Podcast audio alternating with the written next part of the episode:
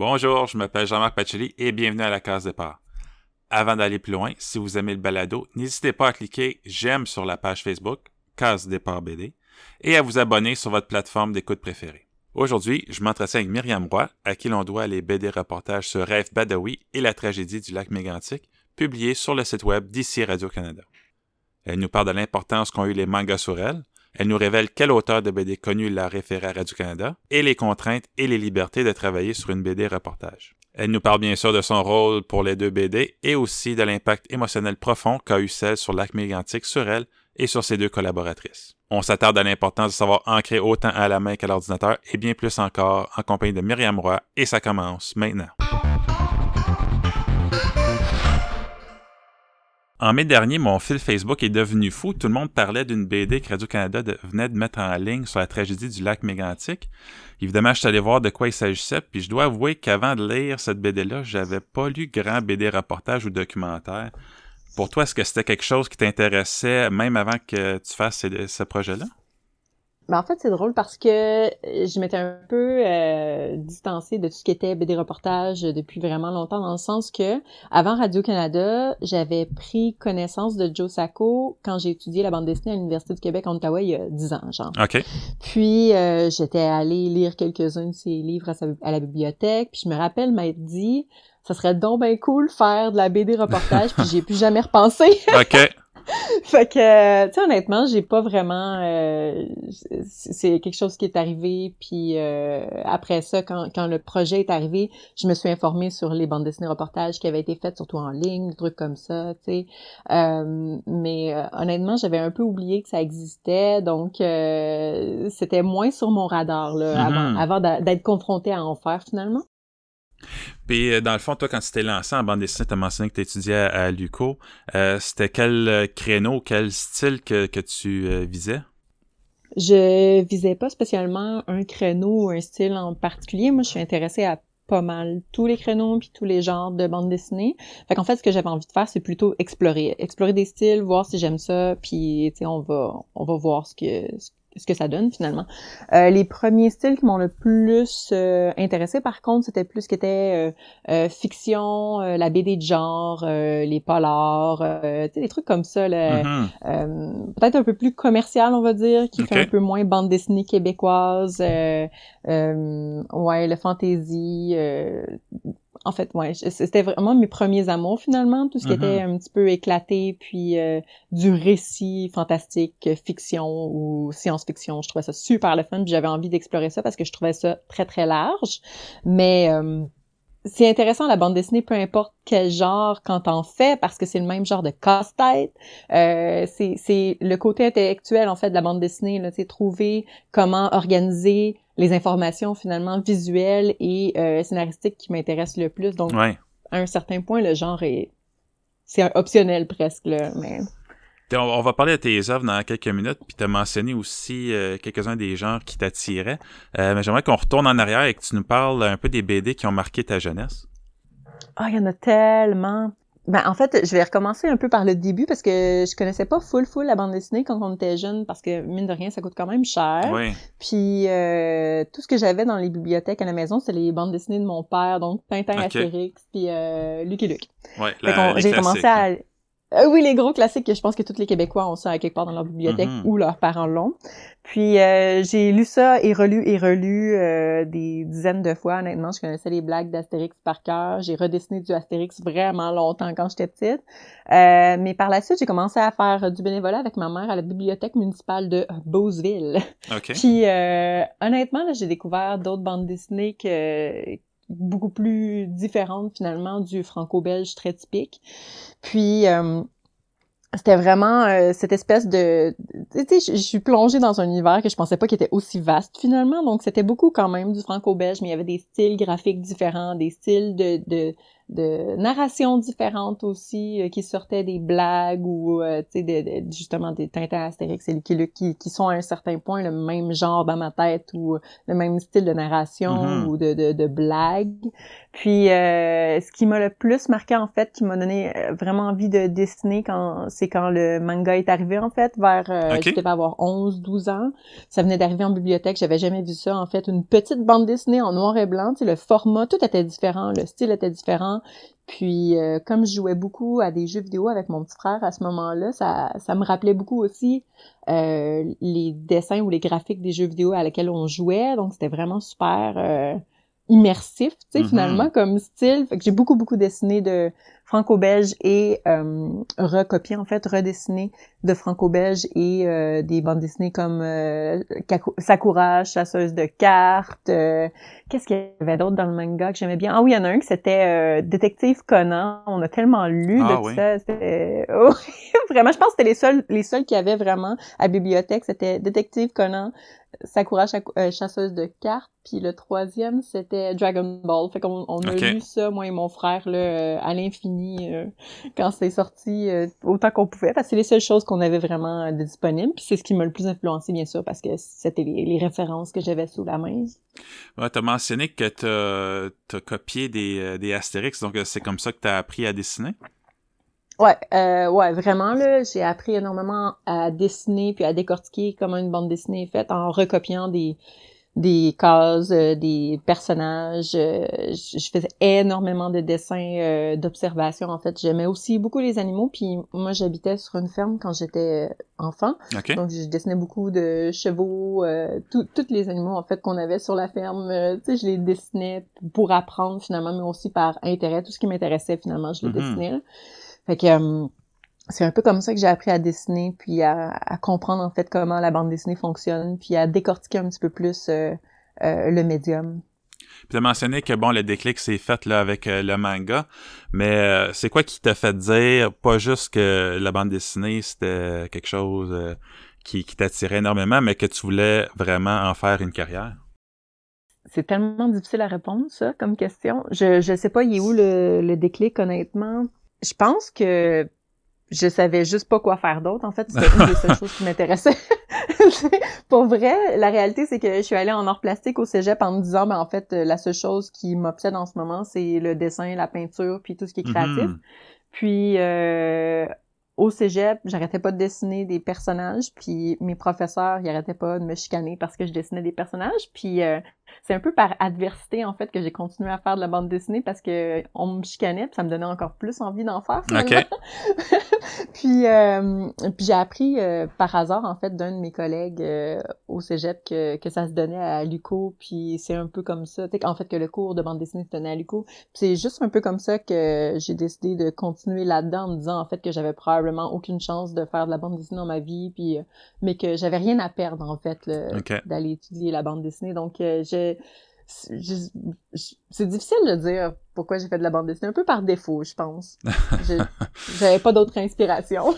bon, puis encore une fois, tu as mentionné euh, l'influence du manga, puis on le voit quand on va sur ton site web que ton style est clairement influencé, comme tu le mentionnais, mais c'est quoi qui, mhm. qui, euh, qui t'a attiré tant que ça? Est-ce que c'est les, les, les expressions euh, exagérées des personnages? C'est c'est le, le, style d'histoire? C'est quoi vraiment qui, qui, qui t'a fait que tu as voulu incorporer ça dans, ta façon de faire? Euh, ben en fait, c'est les deux. Oui le style de dessin qui était super simple, facile à recopier aussi à ce moment-là quand j'apprenais à dessiner, mais euh, le style d'histoire qui était tellement différent justement de toutes les bandes dessinées franco-belges euh, que, que, que je lisais fréquemment depuis que j'étais toute petite, c'était pour moi vraiment une grosse différence. Puis on dirait que ça a ouvert les horizons en fait sur ce qui était possible. Euh, autant pour justement c'est le format, c'était petit. Il me semble que ça ça faisait pas peur de faire des planches de de bande dessinée à la à la manga, si tu veux, mm-hmm. parce que c'est des petites planches en noir et blanc. On dirait que c'était plus accessible tout d'un coup la bande dessinée euh, de ce côté-là. Donc on dirait que c'était encourageant à un certain point. Puis j'étais pas très bonne en couleur, j'aimais vraiment pas ça en fait. Euh, faire de la couleur, je, me sentais incompétente, j'avais aucune connaissance, puis de, de lire des mangas, on dirait que ça me rassurait en fait que c'était quand même possible de faire de la bande dessinée même si j'avais aucune connaissance ou intérêt.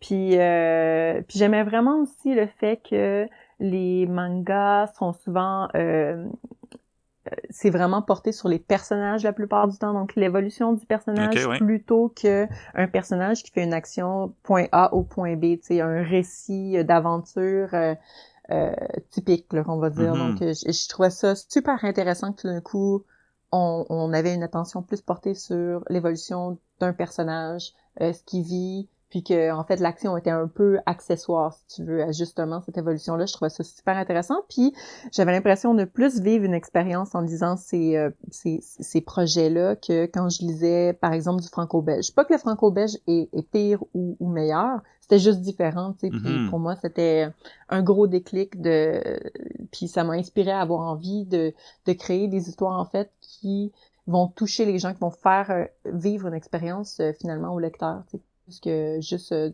découvrir une, histoire divertissante, admettons. Mm tantôt, j'ai parlé de la BD reportage sur Mégantic, sur laquelle elle travaillait, mais avant ça, tu en as fait une autre pour Radio-Canada aussi. Euh, c'était en 2017, mm-hmm. cette fois-là, c'était sur Raif Badawi. Euh, Premièrement, pour ceux qui savent pas c'est qui, est-ce que tu peux juste euh, nous résumer en gros qui est cette personne?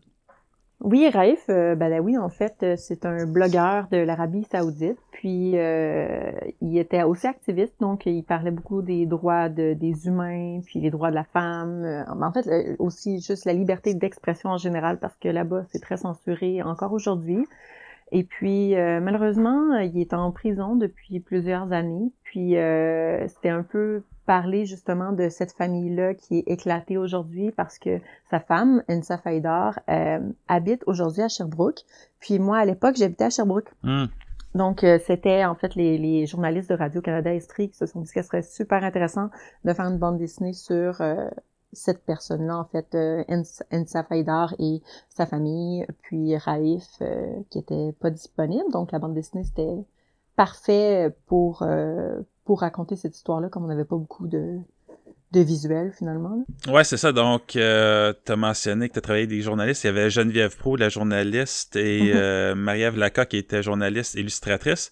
Euh, mm-hmm. Comment que toi, t'es rentré dans cette équation-là? Tu as mentionné que tu, tu restais à Sherbrooke, mais tu pas mentionné tantôt que tu avais une formation en journalisme. Donc, comment qu'ils t'ont euh, intégré à l'équipe?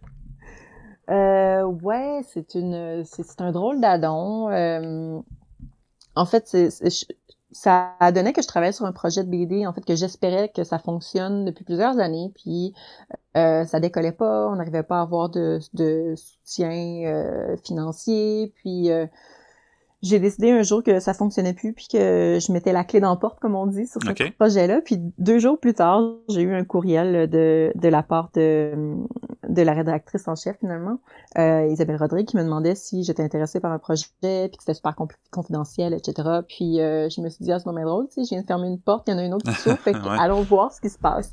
ça a donné en fait que c'est euh, Marise euh, Dubuc qui, qui, qui, travaille aussi sur les nombris, en fait, la scénariste euh, de, bon, qui habitait aussi à ce moment-là à Sherbrooke, en fait à North Atley, puis elle m'avait référé sur ce projet-là euh, puisque c'était un projet confidentiel, euh, c'était facile de parler à la ressource de bande dessinée de la région qui était Marise, euh, mm-hmm. Marise et Marc finalement. Puis euh, à me référer en sachant que je n'ai juste laissé tomber un projet, puis que j'étais prête à faire un projet. En fait, elle m'a super bien référé, c'était vraiment super gentil. Puis euh, je me suis informée, c'était supposé être un tout petit projet de 50 ben cases là si tu veux au début finalement c'est devenu 50 planches. ouais, c'est ça qui se passe. Fait que c'est un peu comme ça que je suis tombée. Euh, ouais. Mais c'est ça, on rendu compte, tu sais, que il avait besoin d'une de quelqu'un qui connaissait plus ça parce que c'était c'était plus compliqué. Tu sais la bande dessinée ça paraît simple parce que c'est simple à lire parce qu'il y a quelqu'un qui l'a vraiment réfléchi en mm-hmm. arrière. Puis euh, c'est un peu ça, il était rendu à un moment où est-ce qu'il se rendait compte qu'il avait besoin de ressources extérieures pour pousser le projet plus loin ou encadrer un petit peu plus le projet. Fait que c'est comme ça que je suis rentrée euh, tout doucement dans le projet puis finalement c'est devenu quelque chose de vraiment plus gros que ce que ça aurait dû être à la base finalement. Puis comme je l'ai mentionné, il y avait une journaliste illustratrice, puis comme tu l'as dit, le langage, la bande dessinée peut-être pas le même euh, qu'un reportage, mais toi, ton rôle là-dedans, c'était quoi? Ben, moi, quand je suis arrivée dans le projet, les recherches étaient déjà faites. Donc, euh, Marie-Ève et euh, Geneviève avait déjà fait toutes les recherches euh, par rapport à l'histoire, en fait, par rapport au récit, par Mhm. rapport euh, au récit journalistique derrière la bande dessinée. Donc, il y avait déjà euh, une chronologie des événements, euh, de, ce, de ce qu'ils voulaient raconter. Euh, Il y avait clairement une ligne directrice. Euh, donc, il y avait une super belle base sur laquelle, euh, se- se- en fait, s'appuyer puis jouer avec. Puis, euh, ce qui manquait, c'était justement comment on découpe un récit, euh, comment on, on- on réussit à faire en sorte que c'est intéressant, que c'est bon, qu'on a envie de le lire, que c'est beau aussi, puis bref. Ce qui s'est passé, c'est que j'ai commencé à en parler avec euh, Geneviève. À ce moment-là, euh, Marie-Ève était un petit peu mo- moins là, ça, ça a donné moins. Puis euh, on a fait une espèce de base euh, de découpage euh, scénaristique, si tu veux, parce qu'on n'a pas fait un, un scénario en bonne et due forme, là, comme on peut le voir souvent. OK. Euh, si tu cherches scénario, mettons dans Google, tu vas avoir quelque chose de super précis. On trouvera pas ce que vous avez fait.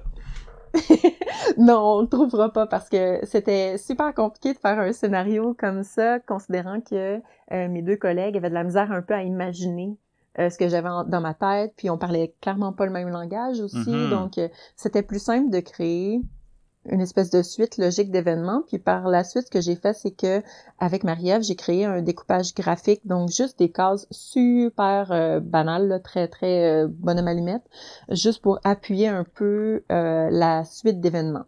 Puis c'est un peu, ça, ça a été une espèce de scénario graphique, si tu veux, qu'on a créé. C'était un petit Frankenstein, mais ça, ça a fonctionné. c'est ça qui est important. Je pense que tu sais, mes collègues arrivaient à voir vers où je voulais m'en aller, puis on pouvait voir aussi si c'était possible visuellement de le faire, vu que pour euh, ben, autant pour Lac Mégantic euh, la dernière nuit que pour euh, Rêve Badawi, Rêver de liberté, Mhm. ça a été le même processus en fait, là, autant pour les deux. Puis une fois que l'espèce de, de découpage graphique était faite avec euh, le scénario en appui, ben là on pouvait savoir si on était capable de le faire, puis si on avait les ressources journalistiques visuelles euh, disponibles pour les faire. Donc ça c'était euh, un gros gros défi, surtout pour Raif des Badawi, comme euh, comme je disais, c'est très censuré, tu sais. euh, Ouais. euh, l'Arabie Saoudite, puis euh, il y a beaucoup de choses qui sont illégales, puis il y a pas énormément de vidéos parce que c'est souvent illégal dans les rues, puis il y a pas beaucoup de photos, puis bref, c'était un, tout un souci visuel Mhm. cette bande dessinée là, mais en, en brodant finalement, euh, on a réussi à faire quelque chose qui se tenait. Là. Il a fallu euh, laisser tomber quelques trucs qui- qu'on n'avait aucun rien sur lesquels se baser pour que ça soit vraiment journalistique. Tu sais, on aurait pu inventer des choses, mais Ouais. clairement on voulait pas aller là, puis on n'est pas allé là.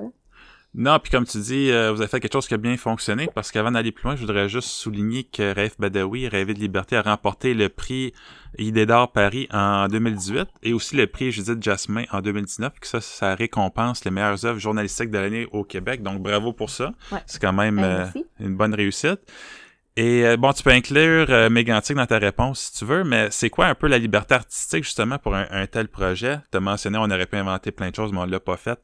Euh, donc, parce qu'on n'est pas dans un récit de voyage, c'est quand même un reportage pour Radio-Canada, donc j'imagine qu'il faut être très rigoureux. Euh, c'est, est-ce qu'il faut que tu fasses approuver tes dessins, les dialogues? Donc, c'était quoi un peu les critères à respecter? Écoute, moi, j'avais la chance inouïe de travailler avec euh, Marie-Ève Laca, qui était justement, t'en parlais tout à l'heure, ma collègue journaliste, Mhm. illustratrice. Donc, elle, on a, on a vraiment dessiné à deux. Puis comme moi, je connaissais pas vraiment le journalisme, tu sais, euh, ça m'a vraiment aidé à savoir ce qui était possible de faire, puis ce qui était pas du tout possible de faire dans les barèmes de Radio-Canada. Mhm. Puis les barèmes sont très élevés, tu sais, les... puis, puis c'est, c'est fantastique. Je suis contente que ça ait été aussi restrictif puis aussi précis ce qu'on avait à faire parce que euh, je suis beaucoup plus fière de- du travail qu'on a accompli finalement. Mais la liberté était pas très grande pour ce qu'on pouvait illustrer.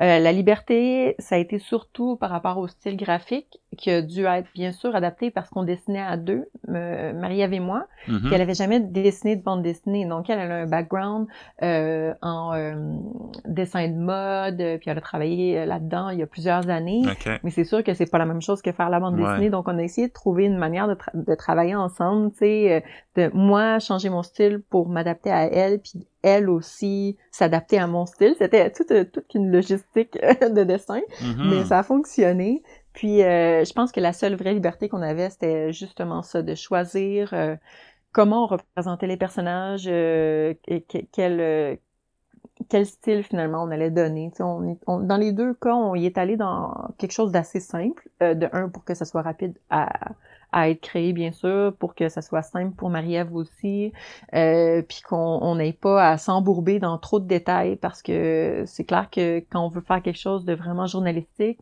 plus qu'on met de détails, plus qu'on a de chance de, de se planter aussi. Mm-hmm. Fait que... Euh, on a essayé de trouver un juste milieu entre euh, un semi-réalisme euh, naïf, on va dire. Donc c'était un peu notre notre notre liberté euh, finalement dans ce projet-là de pouvoir se l'approprier graphiquement finalement.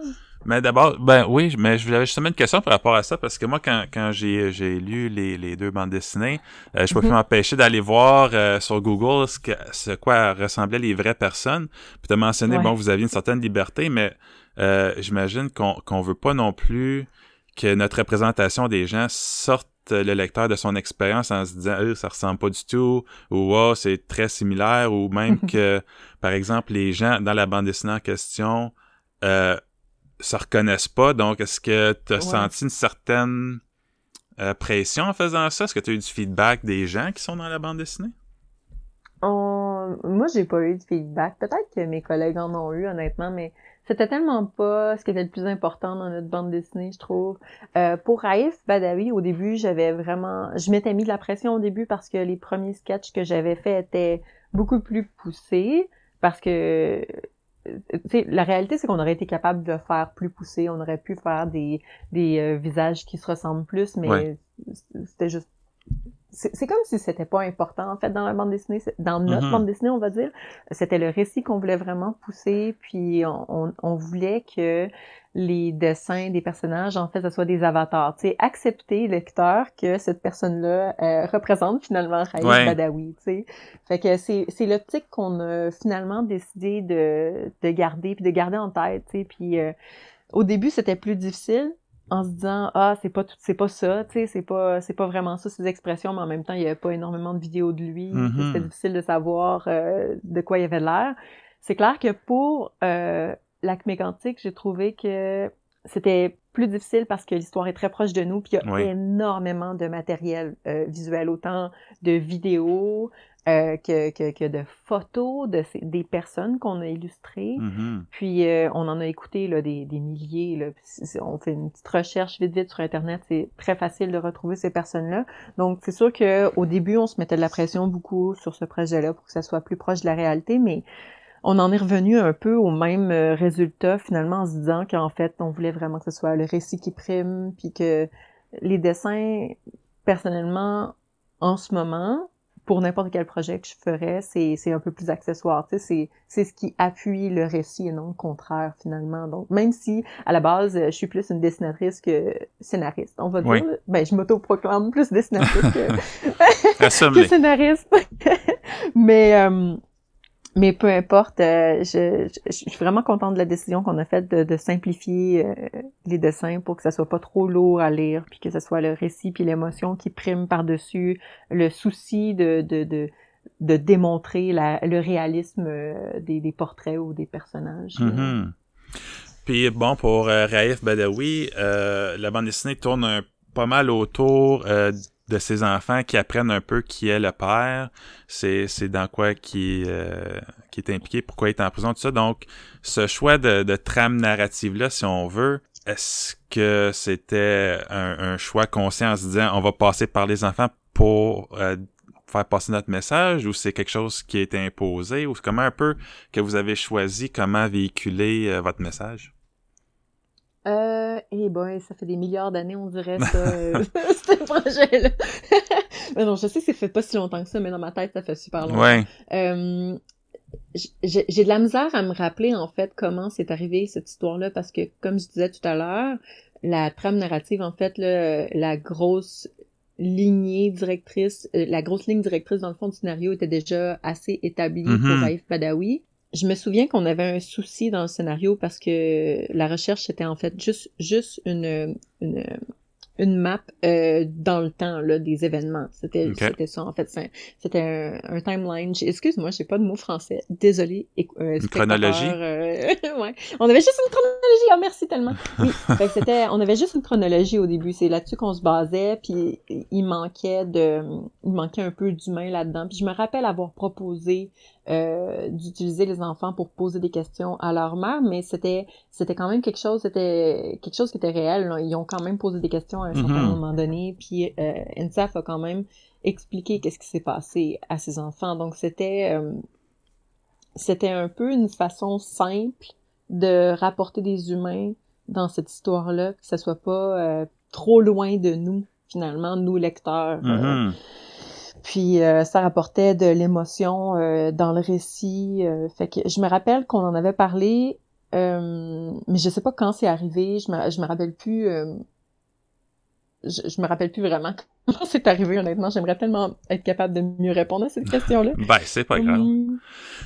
Puis comme je le disais en début d'émission, Radio-Canada a publié sur son site la bande dessinée de Lac Mégantic la dernière nuit. C'était en mai dernier, je crois. Euh, encore une fois, pour ceux qui ne sauraient pas de quoi il s'agit, parce que euh, j'ai de la misère à le croire, mais ça a l'air que le balado est écouté euh, même en Europe et en Amérique du Sud. Donc, est-ce que tu peux nous résumer, c'est quoi la tragédie du lac Mégantic? Oui, dans le fond, ce qui s'est passé, c'est que Lac Mégantic, c'est en fait une ville au Québec. Euh, et puis, euh, cette ville-là, malheureusement, a été victime d'une grosse tragédie ferroviaire. Euh, il y a un gros convoi de pétrole qui est rentré dans le village à 100 km heure, puis qui a explosé, puis il y a eu 47 victimes, malheureusement, de, de cet accident ferroviaire-là.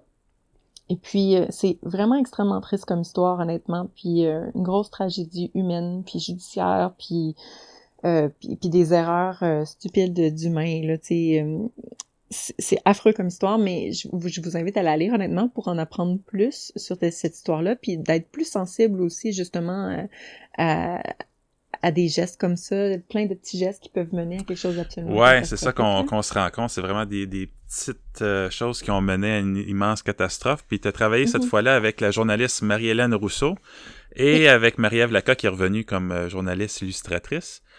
Oui. Puis ce projet-là, est-ce que tu te souviens, même si ça fait peut-être un milliard d'années, comment il a pris forme?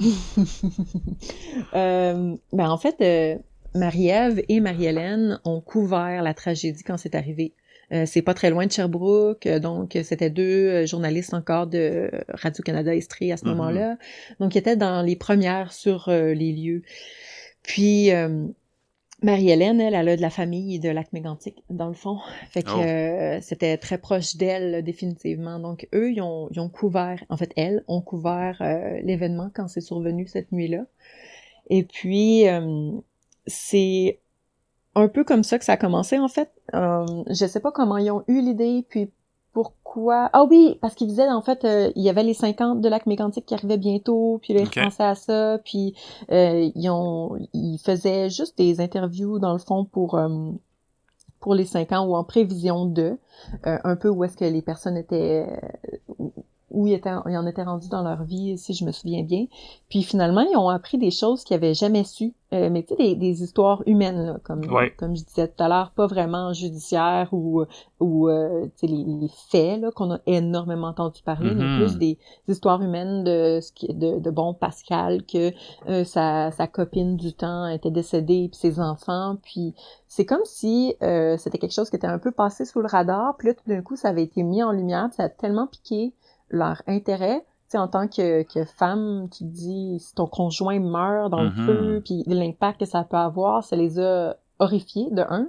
Puis de deux, ils ont eu envie de, de mettre ça de l'avant, qu'en effet, euh, ce qu'on entend parler depuis des années, c'est tout, tout ce qui est judiciaire, tout ce qui est très factuel, c'est des sous, c'est des histoires de compagnie. Puis on a un peu oublié euh, les victimes, on a oublié les personnes derrière ça. Donc, c'était devenu un nombre, c'est devenu 47 victimes. Donc, il y avait plus de nom, il y avait plus de contexte là-dessus. C'était juste des histoires euh, dessous, puis de, de, de cours. Puis, euh... c'est un peu comme ça que, que cette histoire-là a commencé, en fait, que l'intérêt a commencé. Puis, euh, ils ont commencé à faire des recherches, puis je suis rentrée beaucoup plus vite sur euh, le projet à ce moment-là. Puis c'était super intéressant. En tout cas, j'avais été tellement touchée par euh, les recherches préliminaires. J'arrêtais pas de Mhm. pleurer. J'étais un petit peu traumatisée. Je m'étais pas full intéressée à ce qui s'était passé à lac mégantic euh, parce que je- je- je- comme tout le monde, j'ai entendu ce qui s'était passé euh, à l'époque euh, sur sur euh, sur Facebook, admettons, ou euh, à la télé, mais j'ai- j'avais trouvé ça tellement terrible que je n'y étais pas plus attardée que ça. Puis on dirait que de découvrir justement les histoires humaines derrière ça, ce que les gens ont vécu, ce que les gens vivent encore, tous les traumas que ça, que ça a occasionné, autant pour les pompiers que les, les survivants, que, tu sais, je- c'est venu me toucher droit au cœur, puis euh, j'avais vraiment envie de faire partie finalement de ce projet-là. Donc quand ils me l'ont proposé, euh, je suis sautée à pieds joints euh, Ouais. dedans. Puis tu as mentionné que tu es rentré plus vite dans, dans ce projet-là. Euh, donc, c'était quoi ton rôle? Est-ce que c'était similaire à, à Raif Badawi? C'était très similaire. Euh, c'est sûr que là, j'ai fait un petit peu plus partie des recherches, surtout visuelles, on, on va dire, parce Mhm. que tout ce qui est journalistique, je- je- comme tu le sais très bien, je suis pas journaliste, puis j'avais pas envie de prétendre être journaliste, mais euh, je suis arrivée plus rapidement sur justement l'élaboration de euh, la ligne directrice qu'on voulait utiliser, en fait, qu'est-ce qu'on voulait expliquer, qu'est-ce qu'on voulait exprimer. Donc, euh, c'est c'était plus facile finalement de de- d'arriver dans le projet puis d'avoir euh, les euh, les explications rapidement, d'avoir le portrait rapidement, d'être capable de toucher au scénario qu'on a créé ensemble en fait Marie-Hélène, Marie-Ève et moi. Mhm. Ça a été tout fait ensemble. Donc c'était vraiment plus facile à un certain point parce que on s'en allait directement en, en- avec un- une idée de faire de la bande dessinée. Euh, puis on avait déjà de l'expertise. Marie-Ève rendu, était rendue à ce moment-là assez à l'aise aussi avec le médium de la bande dessinée. Ouais. Donc on savait plus où est-ce qu'on s'en allait. Puis une Moses de bonne chance parce que c'était tellement difficile à, à, à, à faire comme histoire avec autant de personnages. Ouais, puis- c'est ça. Ah là là. Une Il ville y au avait tellement complet. Oui, une ville au complet, puis il y avait tellement de gens qu'on- qu'on- dont on aurait pu raconter l'histoire. Tu sais, tout, tout était intéressant, tout était valide, tout était touchant. Euh, fait que c'était plus difficile à ce moment-là de d'être en restriction. Tandis que le premier projet qu'on avait fait, c'était le contraire. On dirait qu'on cherchait du visuel, on cherchait à avoir euh, tu sais, du contenu euh, supplémentaire pour la bande dessinée, tandis que c'est ça, Lac Mégantic, c'était le contraire, c'était la profusion, là, tu sais, la manne de, Mhm. d'informations visuelles, audiovisuelles, de, de, tu sais, de tout, tout, tout, tout, tout. Donc, euh, ouais. Ah, puis une couple de choses qui m'ont marqué en lisant la BD. J'ai trouvé que, puis là, je vais faire attention comment je vais le dire parce que je sais que c'est une BD reportage, mais je trouvais qu'il y avait un petit élément thriller. Par exemple, quand le train accélère vers le lac mégantic, on voit une case avec le, le- qui dit la vitesse du train. Puis ça, on voit une case avec des gens qui dorment. Puis ça, on revient au train avec la vitesse qui augmente. Après ça, on retourne avec, euh, mettons, une case de gens qui, qui s'amusent. Puis ainsi de suite jusqu'à temps que le train vraiment est à une, va à une vitesse folle. Donc, on est loin d'un regard froid sur l'événement. Est-ce que le choix de Mhm. présenter la tragédie de, de cette façon-là, puis encore là, euh, sous toute réserve le mot thriller, euh, mais de, Ouais. de, de cette façon-là, s'est imposé rapidement dans le processus? Je me rappelle de, que cette histoire-là, en fait, euh, pas cette histoire-là, mais plutôt ce que tu parles, là, de ce, ce, ce petit segment-là, cette, Mhm. ce- ce- ce- cette séquence-là, en fait, elle est née parce qu'on avait une problématique euh, juste dans le découpage graphique. là. J'avais l'impression que le rythme était mauvais, ça fonctionnait pas, il fallait expliquer que le train s'en vient, mais que tout le monde dormait, puis il y avait énormément de personnages aussi à remettre un peu... euh, en place, là, où est-ce qu'ils sont en ce moment, tu sais. Mhm. Donc, c'était comme si j'avais l'impression que moi, dans ma tête, de, je me projetais en tant que lectrice, j'avais l'impression qu'on avait donné énormément d'informations, euh, il y avait plein de personnages qui avaient été présentés, puis c'est comme si la boucle était pas bouclée, euh, c'est comme s'il fallait qu'on fasse un... J'avais l'impression qu'il fallait juste les remettre toutes à même place, tu sais, qu'on fasse un refresh, là. Ouais. Bon, c'est- c'est là qu'on est rendu, puis c'est là qu'on s'en va. Puis c'est sûr qu'à un certain point, c'est un, oui, une bande dessinée euh, reportage, mais c'est aussi un récit à un certain point. Euh, puis on veut être capable de d'établir un rythme adéquat selon ce qui se passe. Puis oui, c'est sûr que pour moi, j'aime vraiment ça le découpage graphique. Fait que c'était un, un gros euh, un gros défi, mais super intéressant à faire. Puis très personnellement, j'avais envie qu'il y ait une montée dra- dramatique, Mhm. c'est sûr et certain, parce que c'est tout le monde, tout le monde le savait déjà le punch là, de cette histoire-là. Tout le monde sait que les gens décèdent. C'est extrêmement malheureux, mais il fallait qu'on garde le lecteur aussi intéressé à l'histoire pour qu'on puisse aller au-delà de, de la tragédie finalement. Donc oui, on voulait garder les gens intéressés à continuer à lire par un, une rythmique intéressante dans le découpage graphique. Donc, il fallait il fallait le jouer d'une manière euh, intéressante. À un certain point pas que le récit est pas intéressant mais il fallait que ce soit à la hauteur finalement de du récit j'ai l'impression le découpage. Puis euh, ça aidait à cette succession-là, finalement, de cases, on voit euh, le train, ensuite le personnage, le train, le mm-hmm. personnage, etc. Euh, ça aidait juste à établir euh, qu'est-ce qui se passait simultanément, parce qu'en bande, en bande dessinée, c'est difficile de faire quelque chose de simultané dans deux endroits totalement différents. Donc, c'était c'était une, petite, une petite manière de le faire. Il y aurait probablement eu d'autres d'autres manières de le faire, mais euh, c'est ce qui c'est le flash qui m'est arrivé à ce moment-là, puis c'est ce que j'ai décidé d'utiliser, puis ça a été accepté par euh, l'équipe, donc euh, j'étais bien contente. Puis c'était très efficace aussi. puis dans la BD, mm-hmm. quand les, les personnages prennent des photos, vous avez inséré aussi l'équipe, je sais pas si c'est qui a pris la décision, mais d'insérer les vraies photos qui ont été prises le soir de la tragédie. Euh, Ça, est-ce que c'était votre façon de rendre hommage aux victimes ou est-ce que ça a été compliqué d'obtenir les autorisations ou vu que c'est des photos Facebook, dans le fond, vous faisiez juste les prendre? Ah non, non, on a demandé l'autorisation, on a travaillé. Euh, en fait, euh, mes collègues étaient en étroite collaboration avec euh, les personnes qu'on a représentées dans la bande dessinée. C'était super important pour nous qu'ils soient au courant de ce qu'on faisait.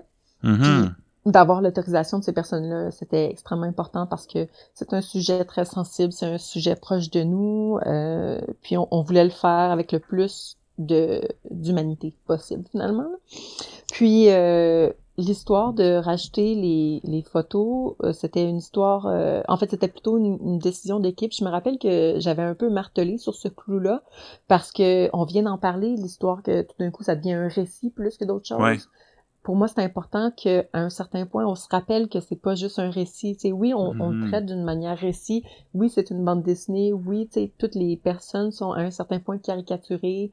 Euh, mais il faut aussi ramener ça dans le réel. Puis c'était cette manière-là de de prendre cette histoire-là, puis de tout d'un coup se rappeler au lecteur, euh, oui, c'est une histoire que tu es en train de lire, euh, personne, mais sache que c'est arrivé pour vrai, puis ces personnes-là sont décédées pour vrai, puis ces gens-là ont souffert pour vrai. Donc, tu sais, c'était un peu de rapporter la sensibilité humaine du lecteur. Euh, puis c'était pas par souci sensationnaliste, c'était vraiment pour un, tu sais, un, un petit check, un reality, un reality check, là, finalement. Fait que c'était, c'était pour ça, grosso modo. Puis, bien sûr, on avait l'autorisation euh, d'utiliser ces photos-là par, euh, par Isabelle Hallé j'ai remarqué euh, pour euh, la BD sur l'arc mégantique que contrairement à Rêve, Badawi, euh, la coloration c'était pas en noir et blanc mais en bleu. Pourquoi que tu as fait ce choix-là? C'était une recommandation. ben en fait, on voulait ben, plusieurs choses. Il y a énormément de réponses à cette question-là. de un, j'ai depuis quelques années j'ai beaucoup d'intérêt en couleur, donc euh, j'ai commencé à plus développer l'aspect couleur, euh, mettons depuis les 5-6 dernières années, on va mm-hmm. dire. Euh, puis ça me passionne beaucoup plus, justement, la psychologie des couleurs, euh, l'impact émotionnel sur les gens, ce que la symbolique de, de des couleurs, etc. Puis, puis juste aussi l'application en général dans l'illustration jeunesse, vu que j'en fais beaucoup aussi, pas le choix d'utiliser de la couleur. Donc c'était très présent à ce moment-là dans ma vie, la couleur. Euh, dans mon métier. Puis euh, la deuxième chose, c'est qu'on voulait se pas se dissocier, mais faire une petite distance avec la première bande dessinée qu'on avait faite de Rêve Badawi. On mm-hmm. voulait pas que ça soit un doublon de Rêve Badawi, on voulait que ça s'apparente à la première bande dessinée qu'on avait faite. Donc euh, peut-être graphiquement, ça s'apparente à un certain point. On a une facture graphique assez semblable, tu sais, ancrée, un ancrage assez clair avec bon des ombres sommaires. puis ce qu'on voulait faire, euh, c'était au début c'était supposé être tout en couleur, mais c'était un peu irréaliste, ça aurait été extrêmement long faire ça tout en couleur. Mm-hmm. Et puis je pense que ça aurait pas vraiment servi le récit de toute manière. Donc apporter le bleu en contraste avec les teintes de rouge euh, qu'on a rajouté par la suite, c'était aussi euh, de faire l'avant après si tu veux, l'avant tragédie et l'après tragédie. C'était vraiment une manière de juste donner un ton différent à la bande dessinée puis de voir la progression de la bande dessinée sans avoir à faire une bande dessinée tout en couleur ou euh, euh tu sais que ça soit rapide mais qu'il y ait tout de suite un ton imposé à la bande dessinée. Donc le bleu c'est très calme, c'est le calme avant la tempête si tu veux, tu sais c'est ça peut paraître un peu cliché mais c'était super simple et efficace à faire sans avoir à aller euh, au complet en couleur. Donc c'était hum, c'était dans cette optique-là qu'on a, qu'on a décidé finalement d'utiliser le bleu. On en a parlé longuement. Ça aurait pu être en noir et blanc, puis par la suite avoir du rouge. On en a parlé de ça au début, mais finalement, on trouvait que le bleu, c'était c'était juste assez calme, puis beau, puis pas fatigant à, regarder mm-hmm. comme couleur. Donc, c'est un peu comme ça que ça, ça c'est né, euh, euh, cette facture graphique-là. Et euh, bon, contrairement à la BD de Raif Badawi, que lui a été condamné à des coups de fouet et on, on les voit pas, mhm. les coups de fouet. Ici, on voit le déraillement, même si ça n'a pas été fait de façon théâtrale.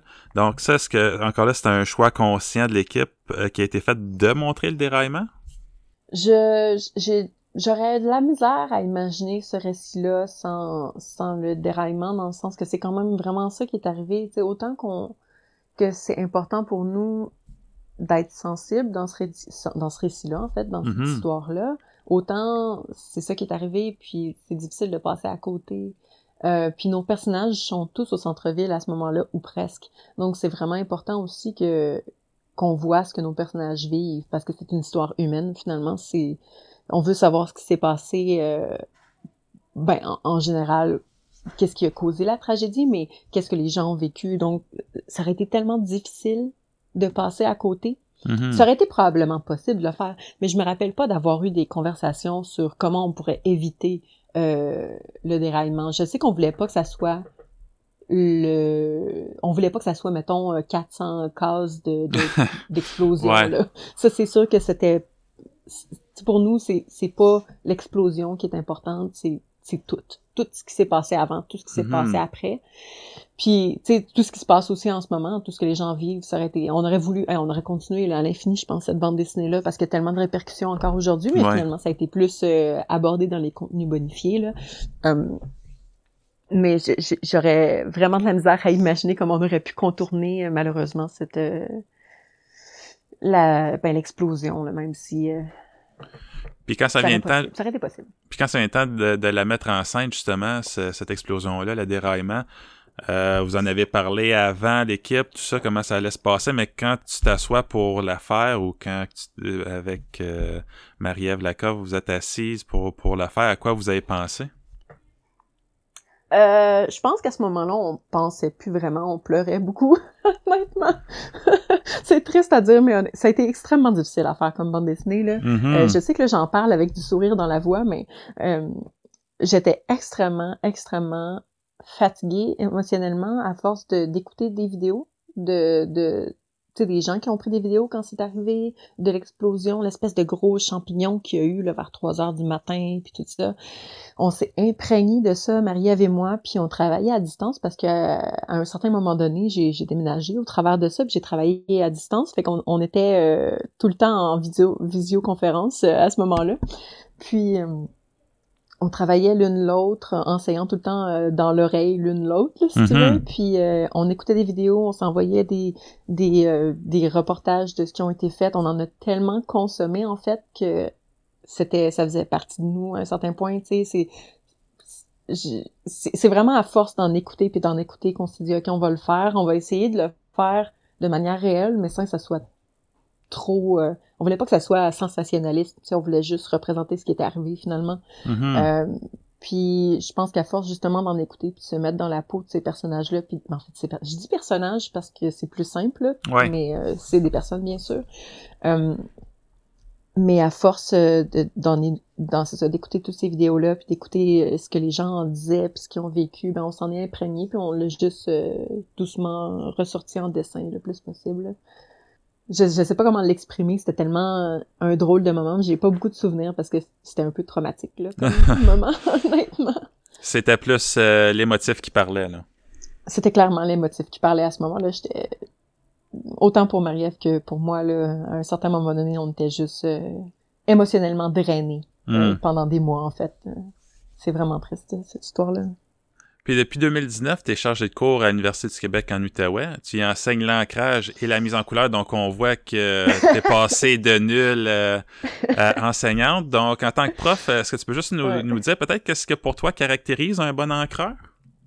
Un bon ancrage. Ah boy! Eh ben écoute, ça dépend tellement, là, parce que je trouve pas qu'il y a de mauvais ancrage, parce qu'il y a tellement de manières différentes d'ancrer. Euh, je pense qu'en bout de Tes étudiants vont se souvenir de ça quand tu vas leur donner une mauvaise note, ça dépend si je leur impose un style particulier ou pas.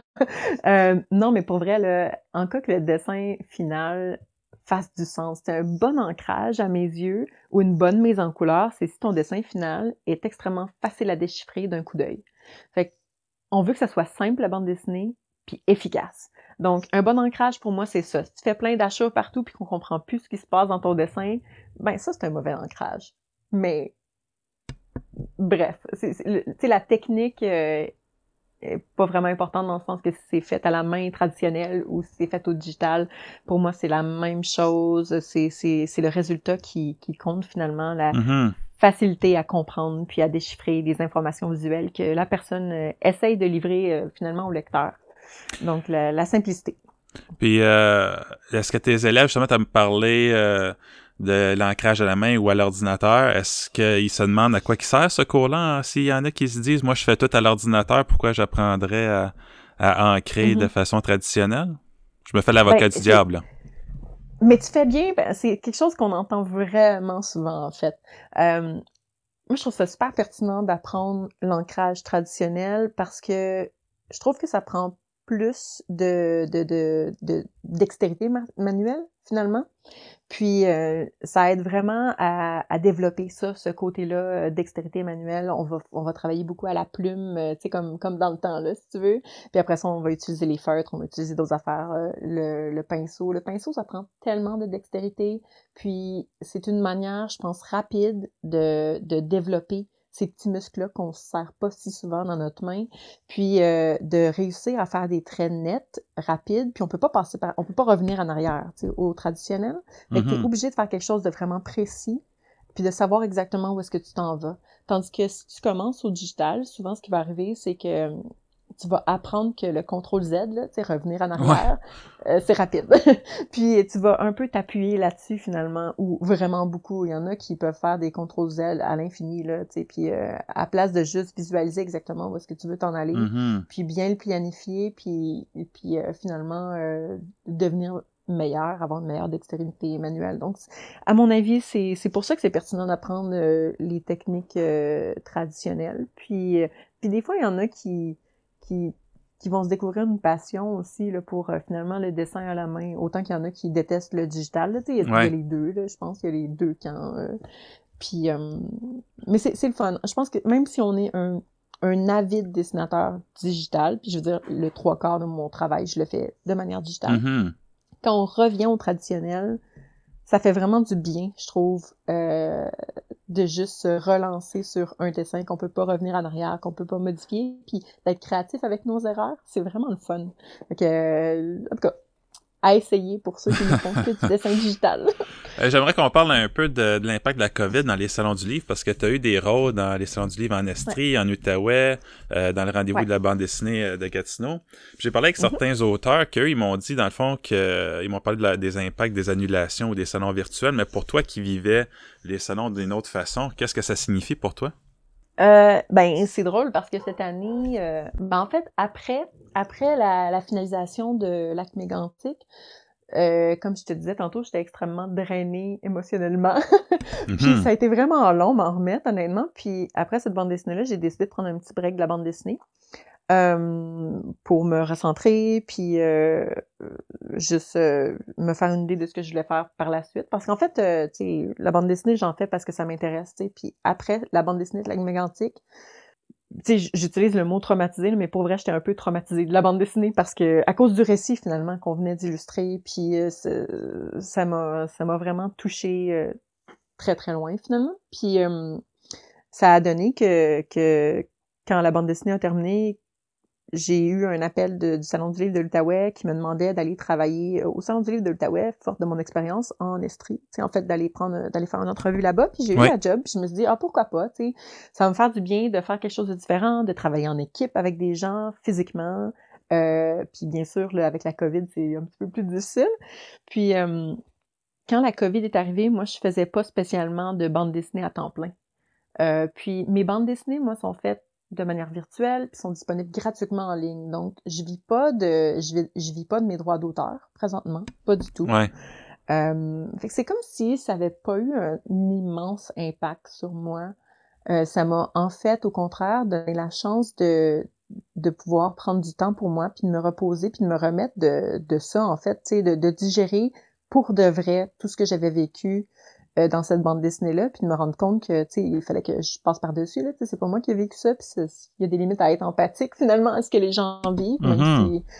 si ça, ça, ça change rien à ce que les gens ont vécu, là, mais euh, j'étais euh, c'est ça fait qu'à ce moment-là je travaillais dans les salons puis c'est sûr que ça a un impact parce qu'en ce moment je travaille encore au salon du livre de l'Outaouais puis je travaille pour le rendez-vous de la bande dessinée puis ça a un impact direct sur mon travail puisqu'il faut vraiment se redéfinir tu sais qu'est-ce qu'est-ce que pour savoir qu'est-ce que les gens ont besoin, autant les lecteurs, les gens, les visiteurs, euh, qu'est-ce que qu'est-ce que eux ont envie de voir puis de vivre comme expérience, puis autant qu'est-ce que nos auteurs ont besoin, qu'est-ce que les libraires ont besoin, qu'est-ce que les éditeurs ont besoin, parce que tu sais les salons du livre puis les festivals, euh, ces, ces entités-là en fait, ils œuvrent pour autant les, les, ben, les visiteurs que les maisons d'édition, que les auteurs, que, que les libraires. Là, on travaille tous dans, le même dans, dans la même chaîne du livre. Ouais.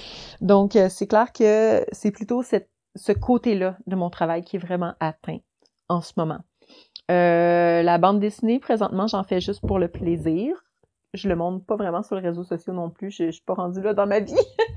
Mais euh, c'est ça, je, je, je, ferai un retour peut-être euh, post-COVID. Je sais pas trop. un gros comeback. je sais pas. Je sais pas. En cas que ça m'intéresse. Honnêtement, tu sais, peu importe ce que je fais, c'est pas grave. La bande dessinée, ça m'intéresse. Je vais continuer à en faire, mais c'est pas grave si j'en fais pas tout le temps. Mm-hmm. Puis euh, en ce moment, je travaille au salon puis au rendez-vous, puis je trouve ça vraiment le fun. Fait que euh, je vais continuer à en faire tant que, que je trouve que ça m'apporte quelque chose de super positif. Même chose pour l'université, je vais continuer à donner euh, des cours tant que ça m'intéresse, puis ça m'apporte quelque chose, puis que j'apporte quelque chose euh, aux gens avec qui je travaille finalement. Donc, euh, histoire à suivre. Je sais pas du tout où est-ce que je m'en vais, mais je me fais du fun puis je suis heureuse, puis c'est ben, important. C'est ça qui compte effectivement. Puis on approche de la fin de l'entrevue, donc deux dernières questions selon toi. Quelle BD ou série nos auteurs, nos, auditeurs, pardon, devraient absolument découvrir? Tu en as mentionné plusieurs euh, tout à l'heure qui t'ont qui ont eu un impact sur toi. Donc, ça serait quoi les, les BD ou ah. séries? Il y en a tellement euh, à découvrir si on vraiment envie de rire, qui connaissent pas encore ça. Euh, les séries de notes de Boulet, hilarant, euh, éclaté, j'adore. Je trouve ça vraiment super. Puis sinon, il peut aller, ils peuvent aller aussi lire sur euh, son euh, son blog en ligne. Euh, la plupart de ses bandes dessinées sont gratuites. puis quelque chose de plus poussé en noir et blanc, extraordinaire. Les livres de Craig Thompson sont sont magnifiques. Oui. Euh, je, je, les recommande beaucoup. C'est vraiment un auteur que j'admire, que j'apprécie. Euh, mais il y en a tellement. Ils ont tous quelque chose d'extraordinaire. Le Guy de Lille, fantastique aussi. J'adore ses livres. Euh, c'est tellement simple mais efficace, puis bien rythmé, puis un, bel, un beau sens de la narration. Ah ben enfin, il y en a, y en a des milliards, honnêtement, des milliards. Et puis finalement, pour les illustrateurs ou les scénaristes qui nous écoutent, euh, quel conseil tu leur donnerais pour les aider à pousser leur style encore plus loin?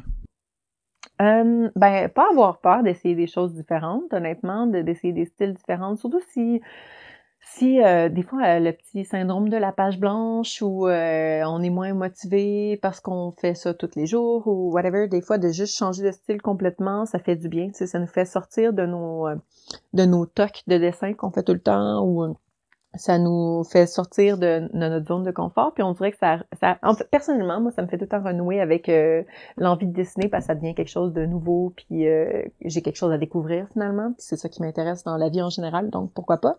Euh, puis de continuer de juste continuer puis de, de bien s'entourer aussi d'avoir des gens à qui parler de pouvoir de parce que la bande dessinée c'est très solitaire puis je pense que c'est vraiment important d'être capable de, de, de de garder contact euh, avec la réalité finalement, pas s'enfermer tout seul dans ton monde imaginaire.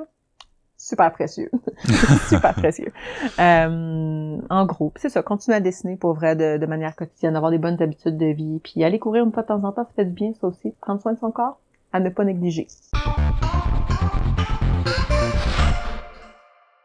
C'est déjà tout pour cet épisode de la case départ. Si vous voulez lire les BD reportages de Myriam Roy ou vous voulez en savoir plus sur elle, vous trouverez tous les liens nécessaires dans la description de l'épisode.